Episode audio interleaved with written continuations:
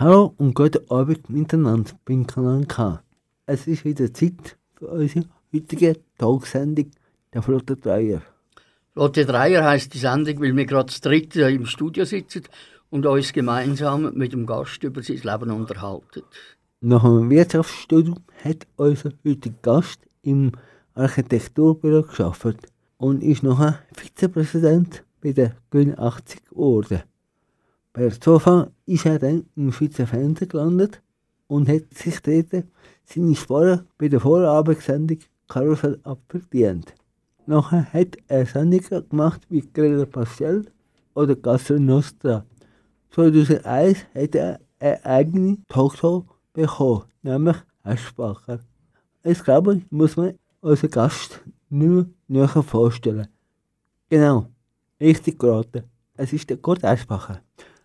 Herzlich willkommen, Kurt, im Studio. Danke für eure Einladung. In der nächsten Stunde reden wir mit dem Kurt Eschbacher über seinen bisherigen Lebensweg und seine Karriere als Fernsehmoderator. Durch die Sendung führt euch der Dolph Keller und der Silvio Rauch. Jetzt kommt das erste Lied, Fremmi, von Marius Bär, wo der Kurt Eschbacher für uns ausgesucht hat. Kurt, was hast du uns über das Lied erzählen? Ja, der Marius Bär ist äh, bei mir vor äh, ja, fast einem Jahr in der Sendung. Gewesen. Er hat mich extrem beeindruckt. Zum einen äh, über seine Erscheinung. Er kommt nämlich immer barfuß, wenn er auf der Bühne steht. Und zum anderen hat er eine grossartige Stimme, die jetzt wirklich so ein bisschen wie der Joe Cocker tönt. Und ähm, ist auch ein sehr reflektierter Mensch. Und darum habe ich gefunden, das wäre jetzt eigentlich ein prima Anfang für äh, unser gemeinsames Gespräch. You go out and cold, but still you lie here. Just tell me what is missing. Is there someone else you kissing? Cause I just, I just need to know. Frame me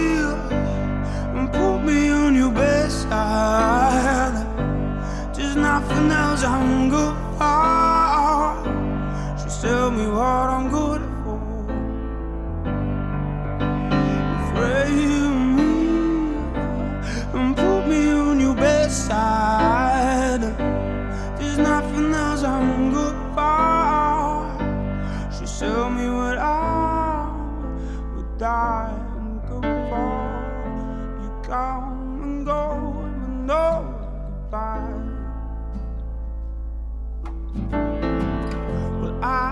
In bed, I'm by your side. Just tell me what is missing. Is there someone else you kissing? Cause I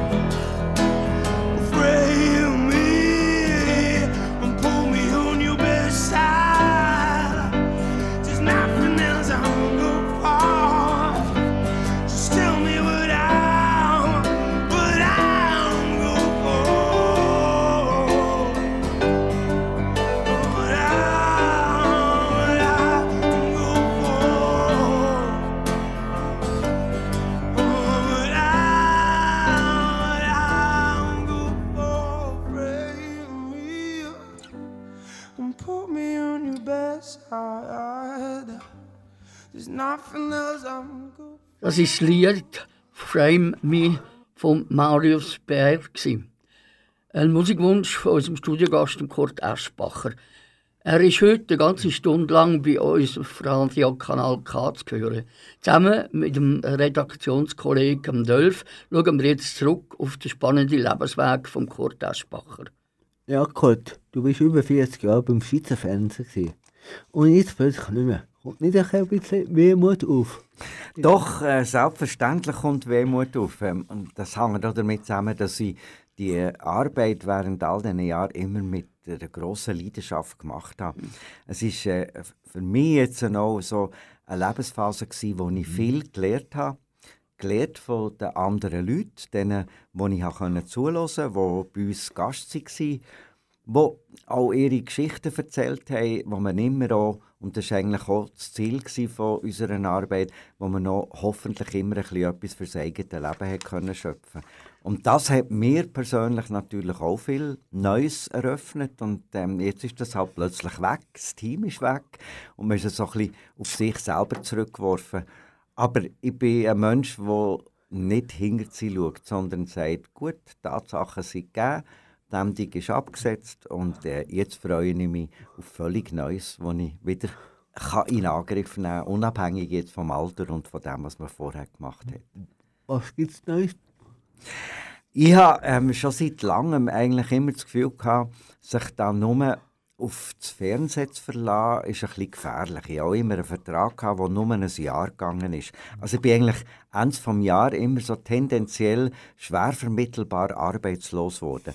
Und damit es die Abhängigkeit, auch die psychische vom Bildschirm und auch zuletzt von der SRG nicht überhand nimmt, habe ich eigentlich immer andere Sachen gemacht. Ich habe mir vor sechs Jahren ein Heft gekauft, und zwar ein Magazin, das heißt 50 Plus, mhm. passt wunderbar auch zu mir ich bin zwar jetzt in der Zwischenzeit 70 plus, aber ähm, es war eine Möglichkeit gewesen, auch mir so für später eine klare Struktur zu geben, als Journalist, als Herausgeber, als Verleger.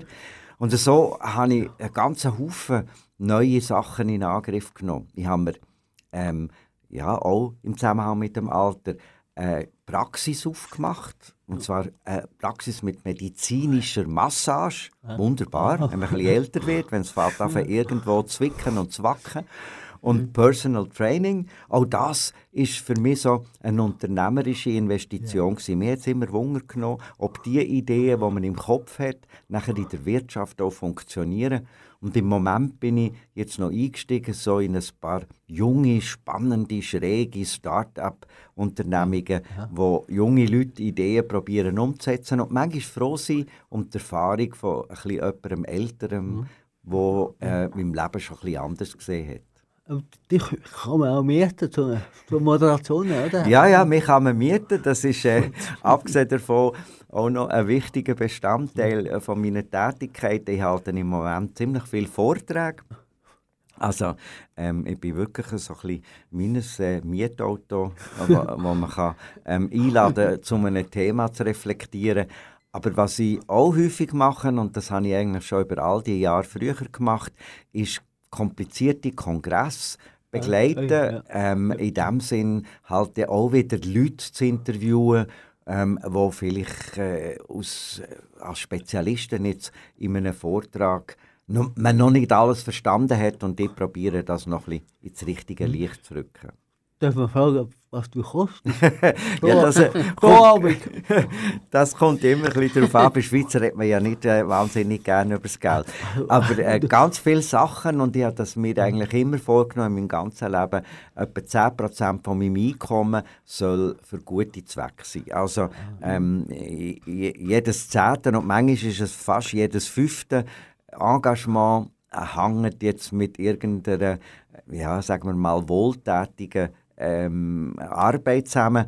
Und beim Rest, weißt, wenn es ein grosser Kongress ist mit 2000 Leuten und so ein bisschen darauf abkommt, ob man den kann durchpauken kann, ähm, der tue ich dafür den Preis ein bisschen aufschrauben. Also irgendwo, wenn du jetzt willst, zahlen wissen, um die 5000 Franken.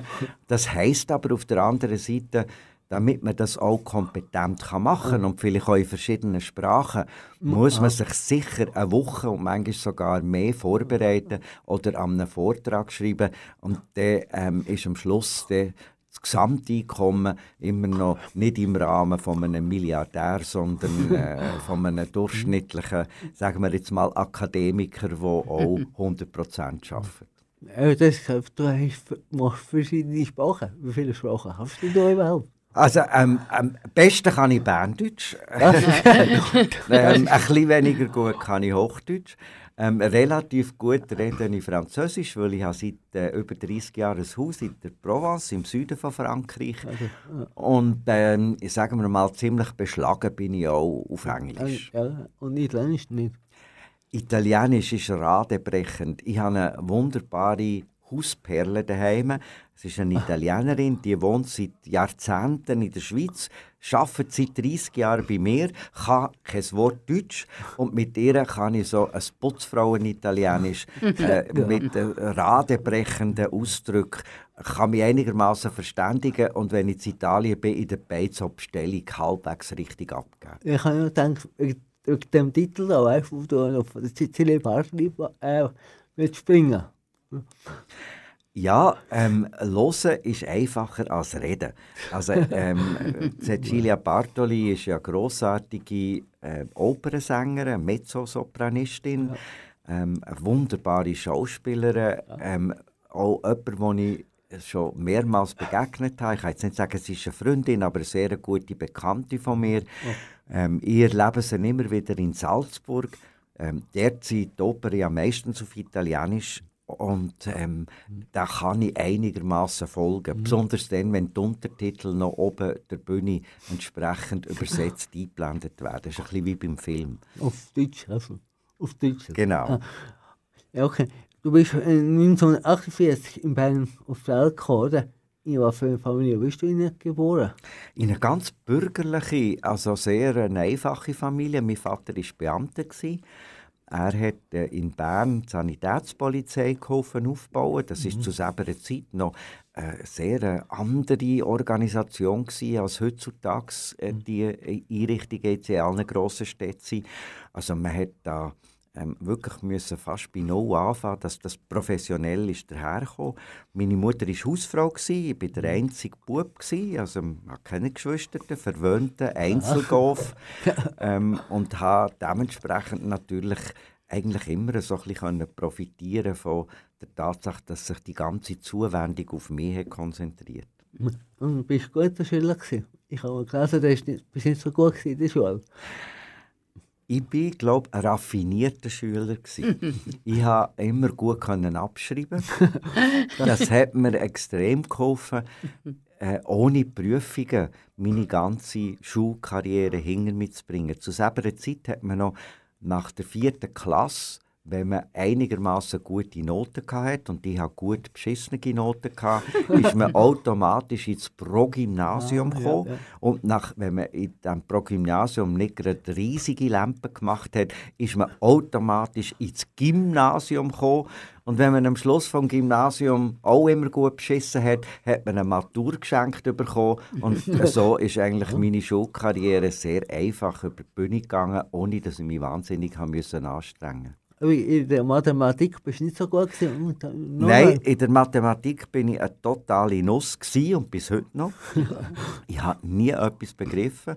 Also ich kann knapp zusammenzählen und multiplizieren, aber wenn es um Geometrie geht oder äh, um andere mathematische Formeln, dann habe ich eigentlich nie etwas verstanden. Aber ich bin eben strategisch vorgegangen. Ich habe mir gesagt, ein Zweier bei der Matur in der Mathe, den darf ich mir leisten, wenn ich an anderen Orten ein paar Fünfer oder Sechser habe. Und so habe ich es dann geschafft. Ja, du hast ja noch Wirtschaft studiert. Wieso das? Ausgerechnet das? ja, man kann wirklich sagen, ausgerechnet das. Ich habe mir so überlegt, was ich eigentlich gerne möchte. Und gern wäre ich Arzt geworden. Vielleicht hat das auch ein bisschen mit dem Beruf von meinem Vater zu tun gehabt, weil wir immer viel mit Ärzten auch Kontakt hatten in der Familie. Aber um ein Medizinstudium zu machen, hat man müssen Latinisch können. Oh ja. Und das hatte ich nicht. Gehabt. Ich habe eine Wirtschaftsmatur gemacht, dort war Englisch und Französisch als Fremdsprache wichtig, Mhm. aber kein Latin. Und weil ich ein fauler Sack bin, oder war mindestens, ähm, habe ich mir nachher müssen sagen, ja gut, das geht nicht. Was ist das einfachste Studium, wo man am schnellsten irgendwie zu einer Lösung kommt und am Schluss ein Litz oder heutzutage sagt man ja, ein Master im Sack hat. Und das ist unter diesen Zusammenhängen ein Wirtschaftsstudium gewesen. Jurisprudenz hat mich gelangweilt, weil das ist so eine Paragraphenreiterei gewesen. und ich habe gefunden, in der Wirtschaft kann man noch am meisten so wischiwaschi interpretieren und so habe ich am Schluss das Studium abgeschlossen. Und dann was hast du nach dem Studium gemacht? Dann hat äh, mein Vater eigentlich den Traum gehabt, er war ja ganz stolz, gewesen, dass ich äh, das Studium sogar eben mit einigermaßen guten Noten abschließen konnte. Er hat gehofft, äh, dass ich noch eine Dissertation schreibe. Aber ich habe ihn eben zweimal enttäuscht. Zum einen, weil ich im Militär nicht weitergemacht habe und zum anderen, weil ich kein Disk geschrieben habe. Aber ich habe gefunden, ich muss jetzt mit 25 endlich zu meinem Kinderzimmer rauskommen, wo ich bis dann drinnen gewohnt habe, noch als Student. Und da haben wir ganz strategisch eine Stelle gesucht, die nicht in Bern ist, weil mein Vater immer gehofft hat, ich werde sozusagen, ja, sagen wir, stellvertretender Bürochef im, äh, äh, in der Steuerbehörde. Das äh, hat mir nicht besonders Spaß gemacht. Und so habe ich wirklich gesucht, wo gibt es irgendeine Arbeit, die nicht in Bern ist. Und so bin ich zu Basel zu einem Architekturbüro gekommen. Die haben jemanden gesucht, so als Köfferliträger, einen, der ähm, sogenannt als Assistent von der Geschäftsleitung tätig ist. Und das war meine erste Arbeit. Gewesen. Dann bist du noch zum Fer- Fernsehen gekommen. Wie ist das genau gelaufen dort?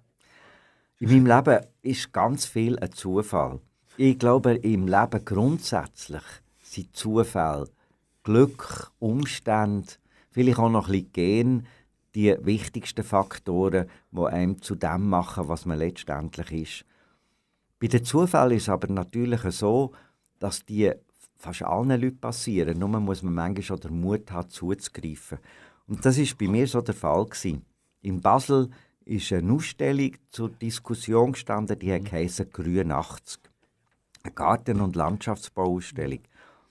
Und die Direktion hat Lampen mit dem Organisator, das war der Gärtnermeisterverband. gewesen. Und die haben darum ein neues Direktorium müssen haben.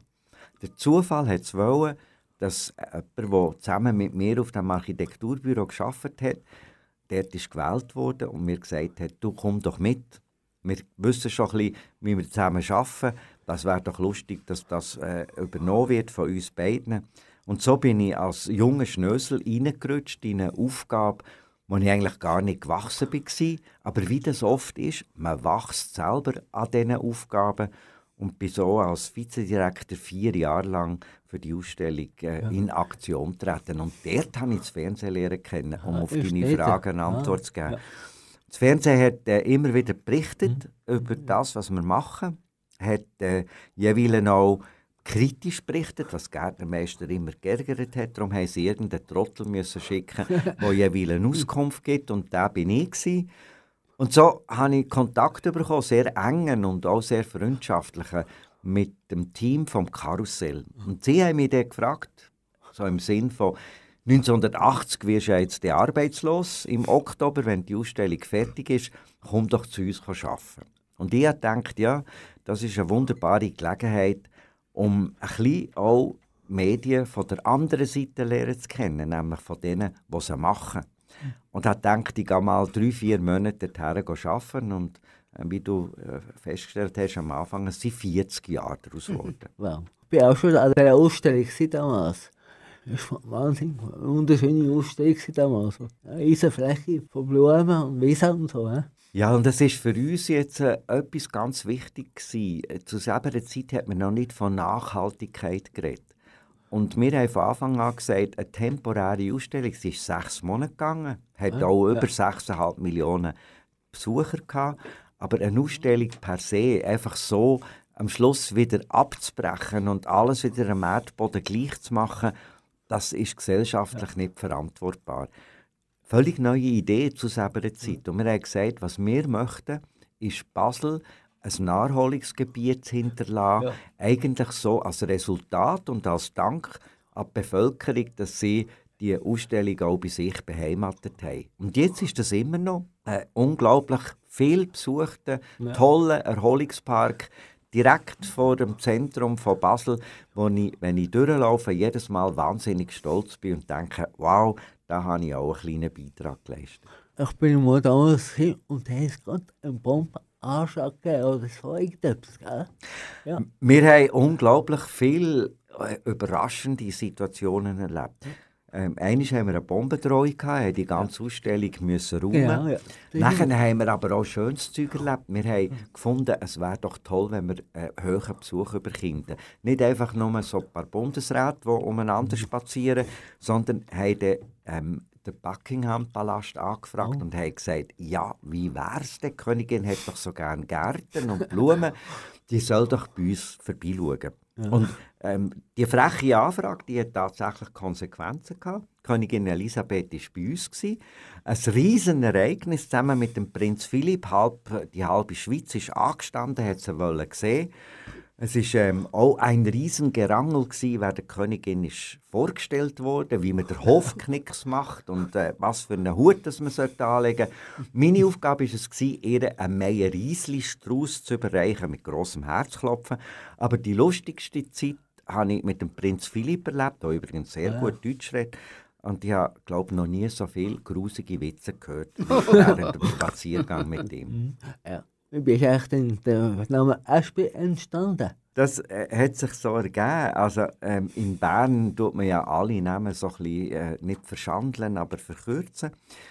Lang bin ich der Küre und irgendwann, als ich angefangen in Basel zu arbeiten, ist das Wort Küre, Abkürzung oder Verunglimpfung von Kurt, nicht mehr so opportun gewesen. und äh, alle haben mir Espi gesagt, weil Aschenbecher oder Eschbacher oder all das ist ein bisschen zu kompliziert gewesen. Und darum habe ich äh, eigentlich den Namen bekommen, wo ich gar nicht weiß, warum das der plötzlich überall so in den Schlagzeilen gestanden ist. Ja, im 2005 hat der Tag geschrieben, dass es Coming-out von bekannten Personen wie du, Kurt, ein wichtiger Beitrag zur Akzeptanz von Homosexualität beiträgt. Wenn und wie hast du dich geoutet? Also ich habe eigentlich nie in dem Sinn ein mhm. Outing gemacht. Es ist immer ein großer Unterschied, was in den Zeitungen steht mhm. und wie man lebt. Mir war äh, schon früh klar, gewesen, dass ich da vielleicht ein bisschen anders mhm. ticke als die Mehrheit von meinen Kollegen. Mhm. Und ähm, bei uns daheim ist das dann gleich irgendwo, als ich 17 oder 18 geworden zweifelloses Thema gewesen. Meine Eltern, mm, logischerweise im ersten Moment, schockiert, aber nicht, weil ich schwul war, sondern sie hatten Angst, gehabt, dass ich äh, im Laufe von meinem Leben mhm. wegen jetzt dieser Neigung, was Sexualität anbelangt, Probleme bekomme. Aber ich habe seit dem Moment nie irgendwie ein Gescheiss um äh, meine Vorlieben gemacht, sondern mhm. habe das immer gelebt. Und das haben auch eigentlich alle meine Freunde und auch alle meine Arbeitgeber oder Kollegen im Einzelnen gewusst. Im Moment, wo man fürs Fernsehen arbeitet, wird man logischerweise eine viel stärkere Person der Öffentlichkeit. Und plötzlich sind auch private Geschichten interessant, wie man sie medial kann auch verbreiten kann. Und ähm, ich habe lange eigentlich insofern gegen ein Outing in Anführungs- und Schlusszeichen in der mhm. Zeitung mit den grossen Schlagzeilen «Aspie ist schwul» gekämpft, weil ich eigentlich nie wollte, zu dieser Zeit, das war äh, anfangs der 80er Jahre, reduziert werden auf meine Sexualität, sondern mir ist wichtig als Mensch, als Journalist, als in dem Sinn ganzheitlich. Wesen äh, angenommen und respektiert zu werden.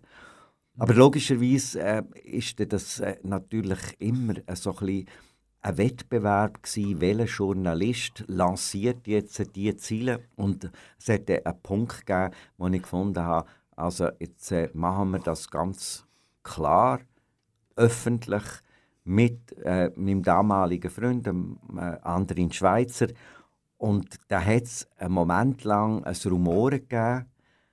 Aber ich glaube, es ist auch wichtig für ganz viele junge Leute, dass das äh, überhaupt nicht geändert hat, auch grundsätzlich, weder an meiner Arbeitsweise noch an meiner Wahrnehmung. Und ich finde, alle diese Fragen, sei es jetzt Behinderung oder sei es Sexualität, die sollen nicht im Zentrum stehen von der menschlichen Wahrnehmung, sondern ähm, sollen einfach ein Teil sein von dem einzelnen Individuum. Aber bestimmen nicht jetzt grundsätzlich die Art und Weise, wie man miteinander umgeht. Und für das habe ich eigentlich immer gekämpft, nämlich gekämpft für eine Selbstverständlichkeit, sei es jetzt, was sexuelle Fragen anbelangt, oder auch, auch andere, jetzt Aussenseiter von unserer Gesellschaft, dass man das respektiert und dass man da nicht einfach ähm, plötzlich Barrikaden aufbaut, die absolut unnötig sind mhm. und in dem Sinn auch einem Einzelnen nur wehtun. Wann hast du denn gemerkt, dass du homosexuell bist? Ja, das merkt man ja nicht einfach so über mhm. Nacht. Ich glaube, man spürt im Laufe seiner Entwicklung in der Pubertät, dass man äh, äh, vielleicht äh, anders reagiert auf, auf einen Bub oder dass man fährt an schwärmen für mm, weniger eine Frau als vielleicht mehr ein Mann. Und dann stellt man sich, und das ist ja so ein Kampf mit sich selber, stellt man sich dann immer wieder die mhm. Frage, bin ich jetzt wirklich ein bisschen anders als meine Kollegen? Und warum ist das? Und ist das jetzt einfach ein vorübergehendes Gefühl oder ist das auch ein integraler Bestandteil von meinen Empfindungen und ähm, von meinen Vorlieben. Und irgendwie so Schritt für Schritt merkt man dann, ja, dass das eindeutig ist und äh, man muss mit sich dann ein bisschen besser drankommen und sagen, ja gut, es ist so, wie es ist und es ist keine Krankheit und es ist auch nicht etwas, was man soll therapieren soll, mhm. sondern es ist ein Ausdruck von seinen Gefühlen, die man anderen Menschen gegenüber hat. Äh, in diesem Zusammenhang hast du auf teilgenommen, oder Thomas? Ja, mir war es sehr wichtig, gewesen, mhm. dass äh, jetzt äh, auch politisch sich etwas verändert. Man darf nicht vergessen, es hat zum Beispiel in Deutschland bis weit in die 80er Jahre einen Artikel 175 gegeben und der hat äh, homosexuelle Handlungen verboten. Nicht nur verboten, sondern unter Strafe gestellt, ja. oder? Mhm. Und ähm, auch in der Schweiz ähm, ist natürlich jetzt zum Beispiel keine Partnerschaft möglich gewesen, die auch vertraglich abgesichert ist. Und man hat ähm, bislang in den 80er Jahren auch Schwule oder Lesben hat man schräg angeschaut mhm. oder hat sie sogar auch strafrechtlich verfolgt. Mhm. Und das ist nicht ewig her und das muss man sich immer wieder mhm. daran erinnern. Und darum ist es für mich auch mhm. wichtig gewesen, dass wirklich Politiker zu äh, diesen Fragen Stellung mhm. beziehen und dass man das auch in der Gesellschaft in dem Sinne auch klar äh, mitteilt und, und lebt. Was machst du in der Freizeit, wenn du arbeitest? Lustigerweise gibt es für mich nicht die Unterscheidung zwischen Freizeit und Schaffen. Für mich war Schaffen immer so etwas Leidenschaftliches, gewesen, dass es eigentlich auch Freizeit war. Also ich bin nicht einer, der sagt, so, jetzt lege ich den Bleistift ab und jetzt fröne ich am Hobby. Und äh, weiss ich was, tue nur Gärtnern oder schaue, wie das Gemüse wächst es äh, ist immer etwas was mich fasziniert hat. Wenn ich gelesen habe, hat es oftmals damit zu tun gehabt, dass ich den Schriftsteller oder die Schriftstellerin habe lernen kennen. Oder wenn mich ein gesellschaftliches Problem interessiert hat, habe ich darüber möglichst viele Informationen sammeln, aber habe die gleichzeitig auch im Beruf, nämlich in meinen Interviews anwenden. Also das ist ein riesiges Privileg, mhm. wo man jetzt bei dieser Tätigkeit, die ich jetzt immer gemacht habe und nach wie vor mache, dass es keine in dem Sinn klare Grenzen gibt. Aber ähm, was natürlich manchmal verloren geht, ich arbeite sehr oft bis morgen um zwei, drei, ähm, weil mich etwas so in den Bann zieht und bei dem nächsten Morgen ziemlich müde. Und äh, gehe dann nicht wirklich drei Tage am Stück irgendwo her und genießen dann nur zu spazieren oder zu wandern. Mhm. Ja, du bist jetzt über 70 Jahre, noch gut im Schluss, aber irgendwann kommt das Thema zum Sterben. Wie gehst du mit dem um? Sterben ist für mich ein integraler Bestandteil des Lebens. Das Leben hat nur darum seinen Wert, weil es mit dem Sterben endlich ist. Ui. Und genau so wird Zeit wertvoll und auch der Zwang, und das finde ich etwas Wunderbares, der Zeit, wo ja in unserem Leben immer länger ist worden, dank medizinischen Fortschritt, also geschenkte Zeit, dass man dem einen Sinn gibt. Der Sinn, meiner Ansicht nach, muss man selber finden. Aber das Suchen hat eben nur dann auch einen Wert, weil man weiß, irgendwann ist fertig. Und die Tatsache vom Sterben hat mich auch gelernt, lernen loszulassen. Immer wieder. Menschen lernen loszulassen, die weggehen. Mein Hund, der vor drei Wochen gestorben ist, lässt gehen. Aber auch ähm, Sachen wie Besitz so zu organisieren, dass der nicht immer einem gehört. Ich sammle Kunst, aber mhm. das ist vorübergehend bei mir im Besitz. Irgendwann geht es weg. Mhm. Und genau das Sterben, denke ich mir, hilft dem, solche Entscheidungen auch richtig zu treffen. Also ich habe überhaupt nicht Angst vor dem Tod. Er zwingt mich im positiven Sinn, möglichst jeden Tag zu leben, so wie er möglich ist. Und mir bewusst sein, dass das alles ein riesiges Geschenk ist, mit einer Ablaufszeit, so wie das Joghurt im Mikro. ja, vielleicht nur eine indiskrete Frage.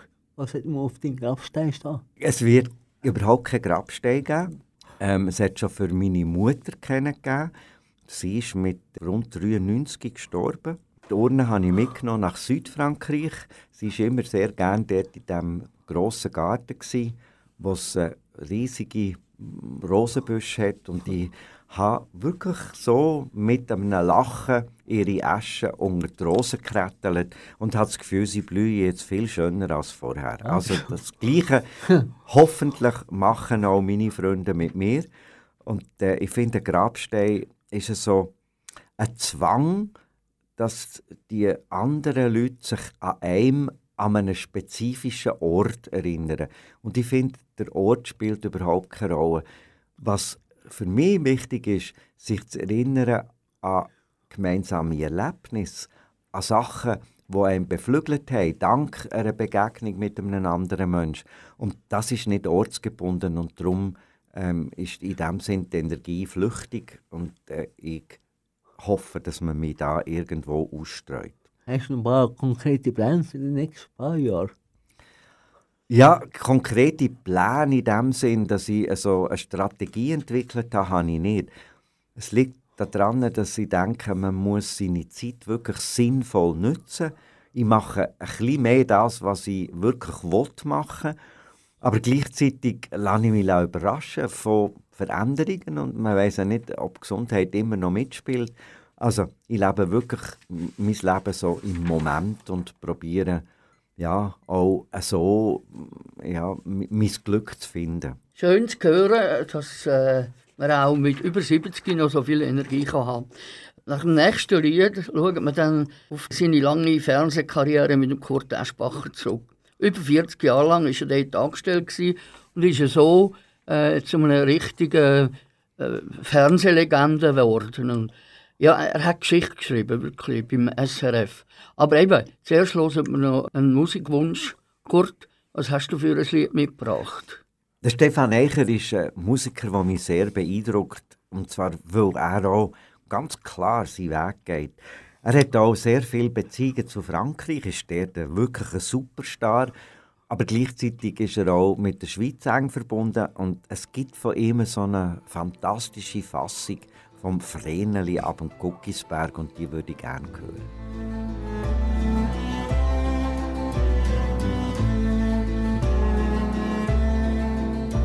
Ze hebben een mens hoe waarde, ze me liever. Ons vreneli jaben, koekjesperk, ons simmers Hans Jokkeli en Ittenberg. Ze hebben een mens hoe waarde, nemig, binim zie.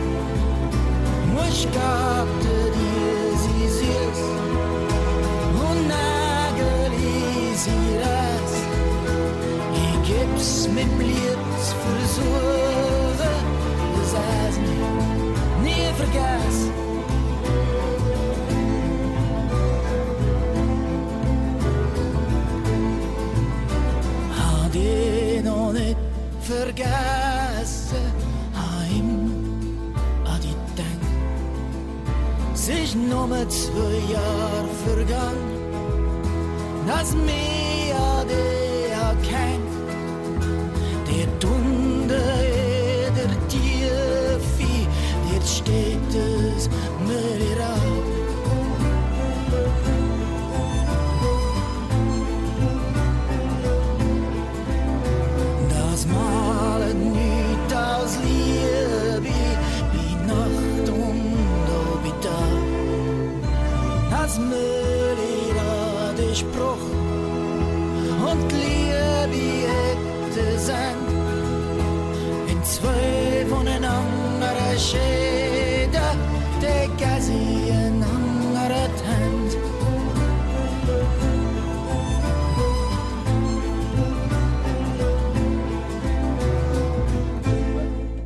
Jetzt sind wir zurück in unserer Talkshow «Der Flotte Dreier» auf Radio Kanal K. Heute Gast bei uns im Studio ist der Kurt Eschbacher. Ein richtig Fossil in der Fernsehwelt, wenn man das so sagen darf. Der Silja redet jetzt erst mit ihm über seine Jahre als Fernsehmoderator. Kurt, wann bist du eigentlich genau zum Schweizer Fernsehen gekommen? Das äh, weiß ich noch ziemlich genau. Das war äh, im Februar 1981. gewesen. Nachdem dass ich dann meinen letzten Job ha, aufgehört habe, habe ich zuerst auf eine Weltreise wollen.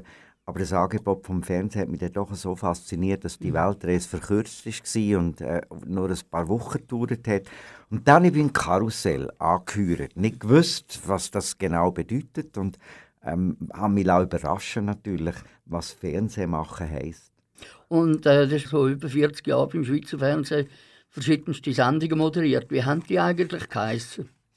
Also die erste war natürlich das Karussell. gewesen.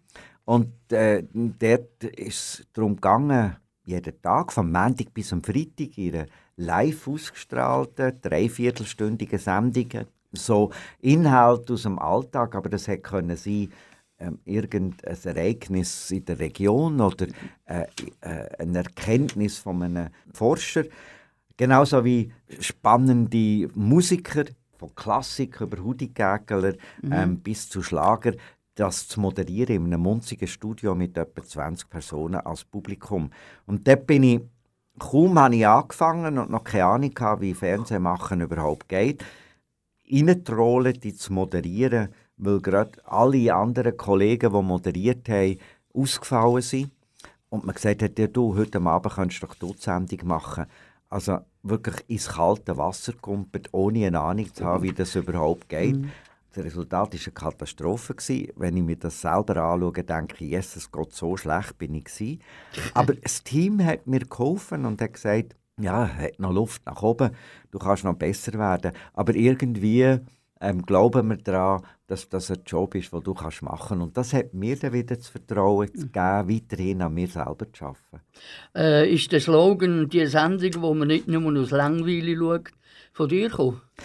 Ja, ich hatte ja äh, längere Zeit, gehabt, bis ich die eigene Talkshow ha übernommen respektive ha initiiert. Wir ähm, sind vom Karussell her äh, mit so vielen Ideen unterwegs gsi, dass ich irgendwann so Mitte der 80er Jahre gefunden habe, dass es sich würde lohnen, wenn man ähm, mal die Unterhaltung ein bisschen anders anschaut. Also Unterhaltung ist nicht nur einfach Judy Hui, sondern das können auch Informationen sein, das kann eine Auseinandersetzung mit gesellschaftlichen Tabus sein. Und dort ähm, habe ich angefangen mit Grell Pastel, wo so eine neue Form von Unterhaltung war, die sehr provoziert hat, immer Ja. auch wieder einen Haufen zu reden gegeben hat. Ja, ja. Und das hat sich dann aber nach vielen Jahren, wir sind dann vom Donnerstag auf den Freitag und vom Freitag auf den Samstag gerutscht, hat sich das irgendwann so ein bisschen ja, leer gelaufen. Es hat einen Moment gegeben, wo man gesagt hat, jetzt haben wir eigentlich alle Tabu mal thematisiert. Die Gesellschaft hat sich auch verändert, ist offener geworden. Und ich bin auch älter geworden und es hat sich dann dort müssen wirklich entscheiden, was wollte ich. Wollte ich weiterhin mit komischen Kleidern und verrückten Frisuren auf der Bühne umeinander turnen? Oder ist vielleicht der Moment doch gekommen, mal das zu machen, was ich am liebsten mache, nämlich anderen Leuten zulassen und ein paar Fragen zu stellen. Und so ist die, die Idee entstanden, dass wir eine Talkshow machen, wo es eigentlich nur noch, wie jetzt, ein paar Stühle braucht, Leute, die neugierig sind und hoffentlich ein paar Geschichten, die man Dritten mitteilen kann. Und wir haben eigentlich von Anfang an gesagt, das ist im Prinzip so ein reduziertes Konzept, dass man dem wie so eine Beilein, so einen Untertitel sollte geben. Und äh, plötzlich ist mir eigentlich das durch den Kopf, wo ich mir immer vorgenommen habe, nicht andere Leute zu langweilen. Und da fand ich, ja, jetzt tue ich mal abmoderieren oder anmoderieren mit dem Satz Aschbacher, die Sendung, wo man nicht nur aus Langweile schaut. Und das hat sich dann irgendwie eingebürgert und ist auch ein Zitat geworden. Und wie das so ist, wenn man etwas immer bisschen wiederholt, sei es jetzt ein Geiz ist geil oder was auch immer, es wird am Schluss so fast zu einer Art Lebens, äh, zu, einer, zu einer Redewendung, die man immer wieder braucht. Wie viele Ausgaben von der Talksendung Aschbacher hast du überhaupt moderiert? 785. Ja, ja, so genau weißt du das. Multi, ja, das habe ich mal ausgerechnet, und zwar, was äh, gegen Schluss zugegangen ist von unserer Sendung. 785, das heisst aber auch vier Gäste pro Sendung und da zeigt sich auch schon mit dem, ja, welchem Potenzial an neuen Geschichten ich dürfen durchs Leben gehen, weil jeder von diesen Gästen hat etwas zu erzählen gehabt. und am Schluss waren es über 3000 gewesen. und ähm, 3000 Geschichten, die ich in dem Sinn nicht gerade jede im Detail im Kopf mit mir tragen, aber doch ganz viel daraus gelernt habe. Also wenn du jemanden auf der Straße triffst von den früheren äh, Kandidaten, die bei dir im äh, Studio Gast waren, würdest du das wiedererkennen? Viele schon. Ja? Ein paar muss ich dann so eine Hilfe haben. Weil es ist dann doch jetzt 17 Jahre her und wenn sie aus der ersten Sendung oder der ersten ähm, paar hundert Sendungen sind gekommen, kann ich mich manchmal nicht mehr das Gesicht erinnern. Wenn aber so jemand mir ein Stichwort gibt, kann ich fast immer meine Festplatte wieder so aktivieren, damit äh, dass ich mich wieder daran erinnere, was wir miteinander diskutiert haben und aus welchem Grund dass sie bei mir in der Sendung waren. Und also magst du dich noch an einen Kandidat besonders erinnern, also dich besonders beeindruckt hat? Weißt, es waren so viele ähm, unterschiedliche Geschichten, gewesen, dass es eigentlich schon fast unfair ist, wenn man jemanden besonders raushebt. Aber ich kann ganz allgemein sagen, was mich jedes Mal berührt hat, und zwar wirklich unter die Haut gegangen ist, sind Geschichten von ganz einfachen Leuten, die mit einem schweren Schicksalsschlag gut sind zu Rand gekommen, die immer noch trotz Schwierigkeiten das Positive im Leben gesehen und uns auch können in diesem Gespräch, mir und unseren Zuschauern, klar machen, dass es sich lohnt, so etwas zu verarbeiten und dass es immer wieder einen Weg aus einem vermeintlich auswegslosen Wirrwarr gibt und dass sich, dass sich das nicht einfach so entwickelt, sondern dass man selber muss einen Beitrag leisten für positiv ins Leben hineinzuschauen.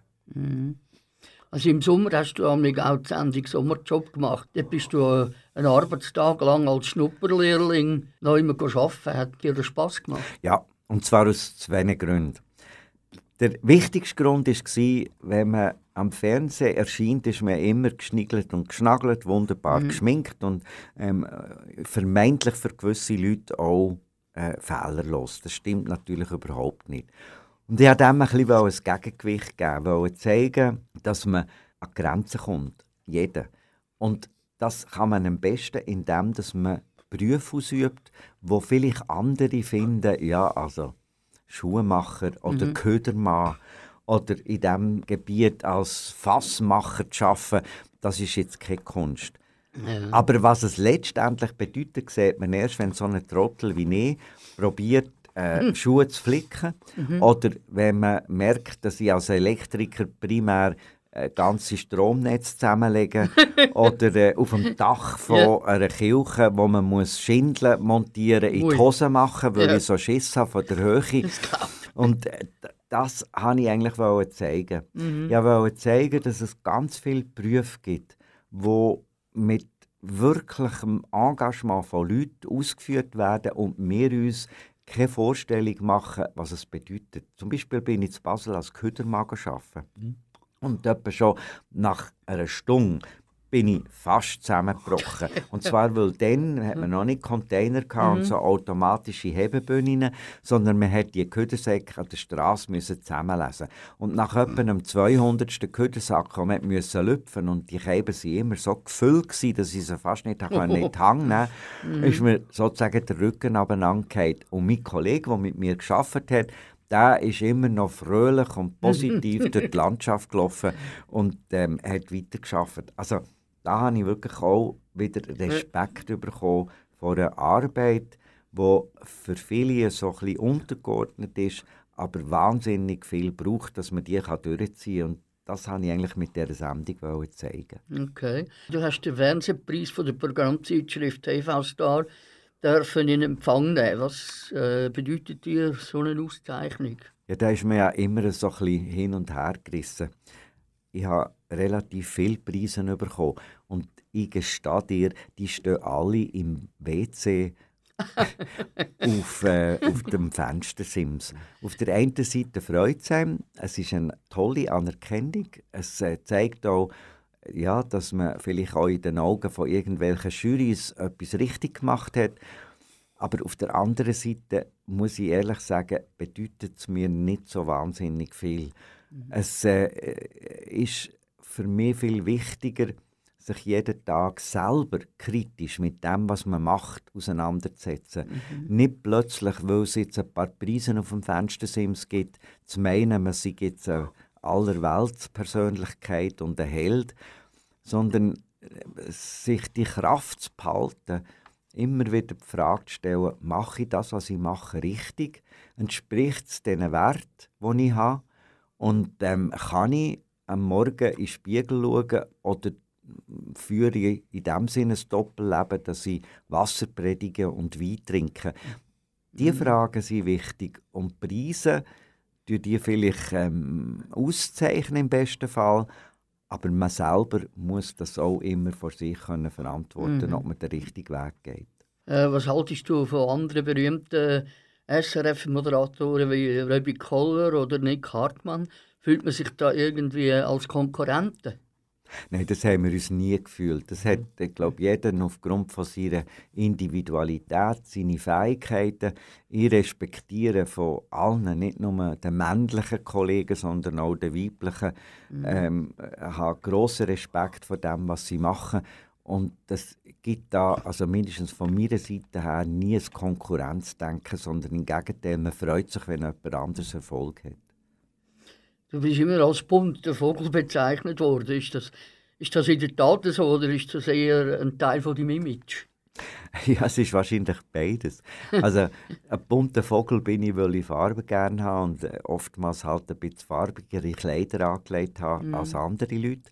Aber ich glaube, wenn man in einem visuellen Medium wie im Fernsehen arbeitet, dann darf nicht der Zufall von ähm, Griff in die Kleiderschaft einem ähm, sagen, was man anlegt, sondern ich glaube, man muss auch aus Respekt vor dem Publikum sich mit dem, wie man sich anlegt, das heißt, wie man von außen gesehen wird, ein bisschen auseinandersetzen. Das ist vielleicht das Bunte. Aber in dem Sinn, ein bunter Vogel bin ich halt vielleicht auch in meinem Denken, weil ich ein paar Sachen anders machen oder vielleicht eigenständiger machen, als man das erwartet. Ich möchte nicht so einen hingergestrahlten, abgeschliffenen ähm, Schlawiner sein, wo keine Ecken und Kanten hat, sondern man muss, und das äh, habe ich eigentlich immer probiert, mit einer klaren Linie auch sein Leben leben. Und das heißt aber, dass es nicht zwei Leben gibt, eins imagemässig gegen aussen, mhm. in den Zeitungen kommt, und das privat, sondern dass das eine Einheit ist, ohne dass man einen Unterschied spürt. Ja, jetzt ist deine Sendung Aschbacher leider auf Ende letztes Jahr abgesetzt worden. Wie kommst du mit dem klar? Gut jetzt. Mhm. Ähm, was mir ist mitteilt wurde, bin ich natürlich erstens mal erklüpft Ja. und zweitens bin ich auch traurig gewesen. Auch traurig, weil wir anders abgemacht haben. Und noch trauriger, weil ich gefunden habe, ich arbeite in einem Kommunikationsunternehmen, wo nicht den Mut hatte, mit mir Klartext zu reden, sondern per Telefon aus der Wartehalle vom Flughafen Wien mir das ähm, ist gesagt worden. Aber nach dem ersten in dem Sinn Schreck und der, ja, natürlich auch Trauer, dass äh, jetzt äh, ein Teil von meinem Leben äh, nicht mehr so stattfindet, bin ich ein Mensch, der vorwärts schaut und sagt, wow, das ist auch eine Chance, was interessiert mich jetzt, was wollte ich jetzt, in welcher Richtung Neues machen und äh, da bin ich jetzt unterwegs. Seit dem 30. Dezember, wo die letzte Sendung ist ausgestrahlt wurde, hat sich so viel Neues und Spannendes ergeben. Die letzte Frage wäre dann noch, vermisst du die Sendung? Aber ich nehme an, das war am Anfang sicher so, gewesen, aber äh, Ja, es gibt aber auch so eine neue Freiheit. Ich habe natürlich 18 Jahre lang ein völlig strukturiertes Leben gehabt. Ich habe immer gewusst, alle 14 Tage machen wir zwei Sendungen. Das heisst, ich habe eine Woche können für mich organisieren.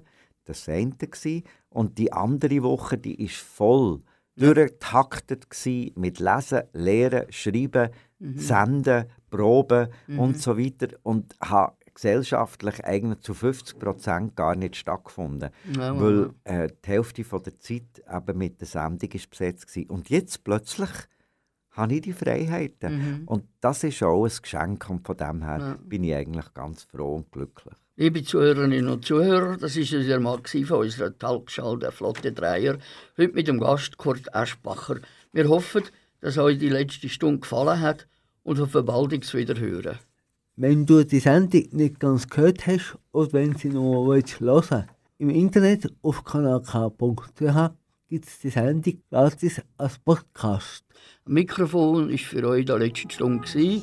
Der Dolph Keller, und ich, mein Name ist Silvio Rauch. Ciao zusammen. ciao zusammen. Ade miteinander.